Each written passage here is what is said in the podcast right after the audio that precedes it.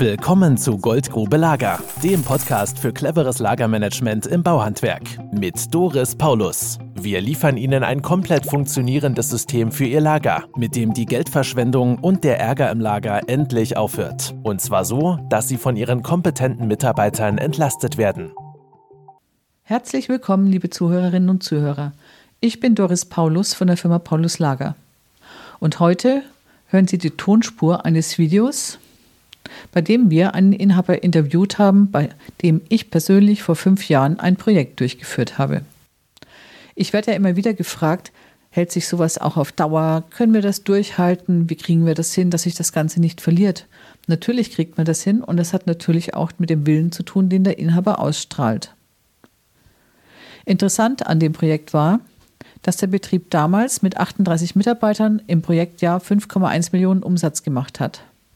Genau ein Jahr später, mit drei Mitarbeitern mehr, hat dieser Betrieb 6,1 Millionen Umsatz gemacht.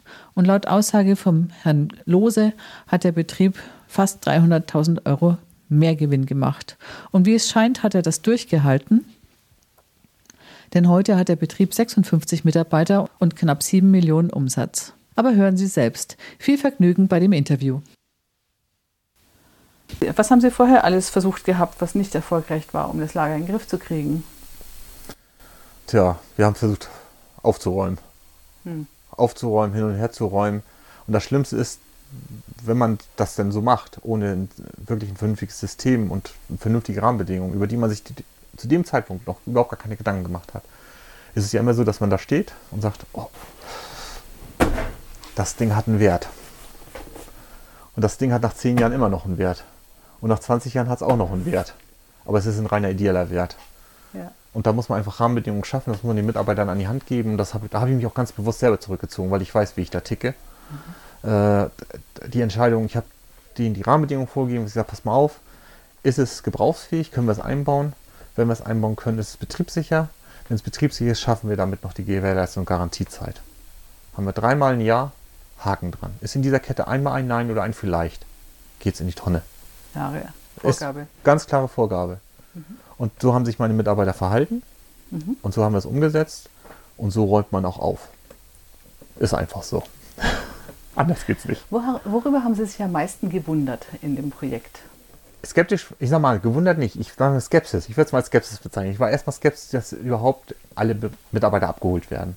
Dass es auch wirklich alle dahinter stehen, dass alle wirklich umsetzen und umsetzen wollen und auch dann dabei bleiben. Aber ich glaube, entscheidend dabei ist, und dadurch war diese Skepsis, die im ersten Aufgelauf unbe unbegründet, mhm. dadurch, dass meine Mitarbeiter gefordert waren und dass ihre eigene Arbeitsleistung war. Und mhm. keiner stellt sich am Ende des Tages und sagt, naja, hm, habe ich ja gemacht, weil der Chef es wollte. Aber er sagte, Mensch, das sieht schon schier aus. So kann es ja auch gerne weitergehen und so kann es ja auch gerne bleiben. Also die sich selber mit, damit identifizieren. Und die Identifikation wiederum mir die Brücke schlägt das System als solches, ich sag mal, schlichtweg zu schlucken und zu akzeptieren, dass ja. es ab heute so ist. Ja. Das war das Entscheidende. Das war das, das war also das, womit ich so für mich selber überhaupt nicht mit gerechnet habe, dass das, dass da überhaupt, also ich sag mal so, ich habe einen Eisberg gesehen und das war nicht mal eine dünne Eisfläche. Hinterher. Hinterher. Das, das ging von, von, von sich aus. Und wie gesagt, meine Mitarbeiter, die haben dasselbe erkannt, wie viele Vorteile sie davon haben. Mhm. Und das muss man einfach sagen. Und mhm. das, hätte auch, das hätte auch nicht funktioniert, wenn ich mich dahingestellt hätte und das mhm. vermittelt hätte.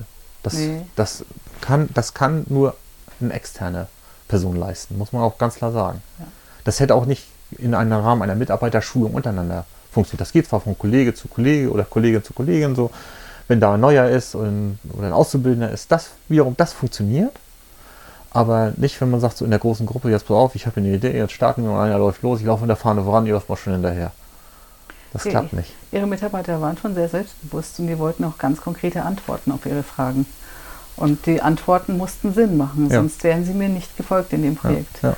Und ich erinnere mich gut an eine Szene im Befestigungsmittellager, der äh, junge Mann, der das organisiert hat, der war voll auf 180, dass er jetzt diesen Scheiß da organisieren muss. Und das ist eine Schweinearbeit. Und schauen Sie mal, wie die ganzen Schachteln ausschauen. Und ich soll das jetzt da machen. Da habe ich gesagt, ja, ich weiß, es ist tierisch Arbeit. Wenn ich es wüsste, wie es besser ging, würde ich es so machen. Hm. Aber ich weiß keinen besseren Weg. Und dann hat er mich angeschaut nach dem Motto, endlich mal eine, die es zugibt. Und dann hat er es gemacht. Ja, genau. Ich glaube, das war so, so ein Stück weit, da war ich dann aufgenommen in die Mannschaft nachher. Ja. Der hat mir dann zum, im Abschlussgespräch, hat er mir auch dann den Kuli geklaut. Weiß ich noch, wie ich sage, hey, das ist mein Kuli. Ja, man kann es ja mal versuchen. Vor der ganzen Mannschaft. ja, also mit dem jetzt, jetzt äh, noch nicht ganz fertig abgeschlossenen Geschäftsjahr liegen wir beim Umsatz von knapp 7 Millionen Euro. Also da hat sich auch noch mal deutlich was nach vorne entwickelt. Wir sind aber auch ein paar mehr Leute jetzt. Also wir sind jetzt mittlerweile, ich glaube, 57 Mhm. Wobei ein Großteil der, der neuen Belegschaft oder zusätzlichen Belegschaft sind Auszubildende. Wir machen jetzt seit drei, vier Jahren ganz aktiv, dass wir im handwerklichen Bereich ausbilden. Und da sind alleine zehn Auszubildende zugekommen, Toll. die wir vorher noch nicht hatten. Hat uns vielleicht Paulus ermöglicht, diese Mehrzeit sinnvoll zu nutzen, nämlich für Nachwuchs zu sorgen. Mhm. Ja. Das ist ein ganz, ganz entscheidender Faktor. Also ja. Äh, man kann sich hier um die Jungs einfach definitiv kümmern, weil im Background was man sonst immer noch machen musste, ja. nämlich ums Material, um die, um, um die Arbeitsvorbereitung kümmern. Ja. Das, kann ich, das kann ich mich jetzt um meine Auszubildenden kümmern. Nicht nur ich natürlich, die Gesellen, als auch die dazugehörigen äh, Projektleiter oder Abteilungsleiter. Ja. Also das bin ich, das bin ich ich alleine. Ja. wir haben also nach dem ersten Jahr äh, Paulus-System haben wir also auch glaub, gleich einen deutlich höheren Gewinn gehabt von 284.000 Euro. Gut, wir haben auch ein bisschen mehr Umsatz gehabt, aber deutlich mehr Gewinn, muss man definitiv sagen. Das heißt, wir haben eine deutlich höhere Produktivität in Anbetracht dessen, was wir geleistet haben. Und das muss ich sagen, das hat mich schon sehr, sehr zufrieden gemacht und sehr stolz gemacht, muss ich sagen. Schön. Und glücklich. Schön. Viele Inhaber schämen sich ja, äh, wenn Kunden in ihr Lager kommen. Ähm, Geht es Ihnen auch so, dass Sie sich schämen, wenn da mal ein Kunde reinschnuppert in Ihr Lager? Nö, nein, grundsätzlich nicht. Also grundsätzlich darf hier jeder reinkommen und darf auch gerne, gerne jeder gucken. Es ist nicht so, wie ich es mir, wie ich es mir wünsche und wie ich es gerne hätte. Dann lieber nicht, aber im Großen und Ganzen, das funktioniert, das läuft und das funktioniert. Also ich sagte ja unten schon, äh, als wir gestanden haben, das ist nicht gerade unten den Anspruch, den wir hegen, auch wenn es auf den ersten Blick Urlaubszeit. ordentlich, ja. vernünftig aussieht. Da muss man ganz klar sagen, Urlaubszeit der Mitarbeiter. Ja. Vor, vor dem Paulus-System war es also so, dass ich, dass ich selber mit meiner Arbeitszeit mittlerweile bei 80, 85 Stunden die Woche an, angelangt war mehr, mehr eine 6- und 7-Tage-Woche hatte als eine 5-Tage-Woche. Dass mir für mich eigentlich wichtig war oder für mich die Entscheidung dahin ging, was muss ich machen, was muss ich hier ändern, damit auch für mich ein vernünftiges Maß an Arbeitszeit am Ende des Tages herauskommt. Das ist hier definitiv gelungen. Denn ich liege jetzt derzeit bei 50 bis 55 Stunden die Woche. Und das ist für mich ein absolut normales, erträgliches Maß. Und muss ich sagen, das kann man jederzeit mitgehen. Und was das Allerschönste ist, ich habe auch Wochenenden. Mit Familie. Mit Familie, ja, jawohl. Schön. Das, das ist toll. Sagen. Ja, ich erinnere mich gut daran, wie Sie das damals gesagt haben. Ich konnte es gar nicht glauben. Ich war ganz fassungslos im ersten Termin. Ich war, also, ich habe gedacht, oh Gott, der Arme. Ja. Ja, aber das, das man, irgendwie kommt man da ja hin. Wissen Sie, also als ich den Laden übernommen habe, Anfang 2009, da waren wir 32 oder 34. Da habe ich so gedacht, ja gut, wir waren schon mal mehr, aber mehr, ach nee. Das ist so, der war für mich so, das war meine kleine heile Welt, die war in Ordnung. Und dann wurden, hat sich das vom Auftragsfeld so ein bisschen verschoben. Wir haben andere Auftraggeber dazu bekommen. Wir mussten mehr Personal machen. Dann gut, dann machen wir eben mehr Personal. Und irgendwann hat, ging das, ja, wie soll man sagen, das lief irgendwie echt aus dem Ruder. Ja. Und dann kam, kommt der Zeitpunkt, wo ich dann, und das war ein zu dem damaligen Zeitpunkt, wo ich also nicht nur aufgrund der vielen und hohen Arbeitsbelastung gesessen habe, wo ich habe, jetzt machst du mehr und am Ende des Jahres ist nicht mehr. Also stellt man sich auch die Frage, ob dann nicht vielleicht dann wiederum weniger mehr sein kann. Ja, genau. So, und ähm, vor dem Hintergrund habe ich natürlich nach Alternativen erstmal gesucht, wo ja. ich gesagt habe, naja, ähm, ähm, ich will ja keinen in die Luft setzen, aber äh, so kann es nicht bleiben. Ja, genau. Ne?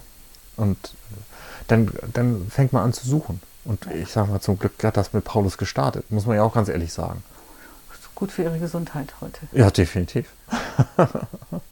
Das war das Interview mit Herrn Lose, eine Tonspur unseres Videos. Und ich muss sagen, ich finde es stark, mit welchem Selbstbewusstsein er seine Firma und auch seine Branche und sein Handwerk vertritt. Und ein bisschen habe ich die Idee, dass sich das Blatt gerade wendet. Und so wie früher Handwerker oft gedemütigt wurden, wie ich das von meinem Vater auch noch kenne, ist es heute so, dass Handwerk gesucht ist und goldenen Boden hat und auch Handwerker sich heute raussuchen können, mit wem und bei wem sie arbeiten. Das war jetzt mal meine persönliche Haltung. Wenn Ihnen das Interview gefallen hat, freuen wir uns über eine 5-Sterne-Bewertung in iTunes. Bis zum nächsten Mal. Ihre Doris Paulus. Das war Goldgrube Lager. Wenn Sie mehr wissen wollen, melden Sie sich heute noch für ein Infogespräch.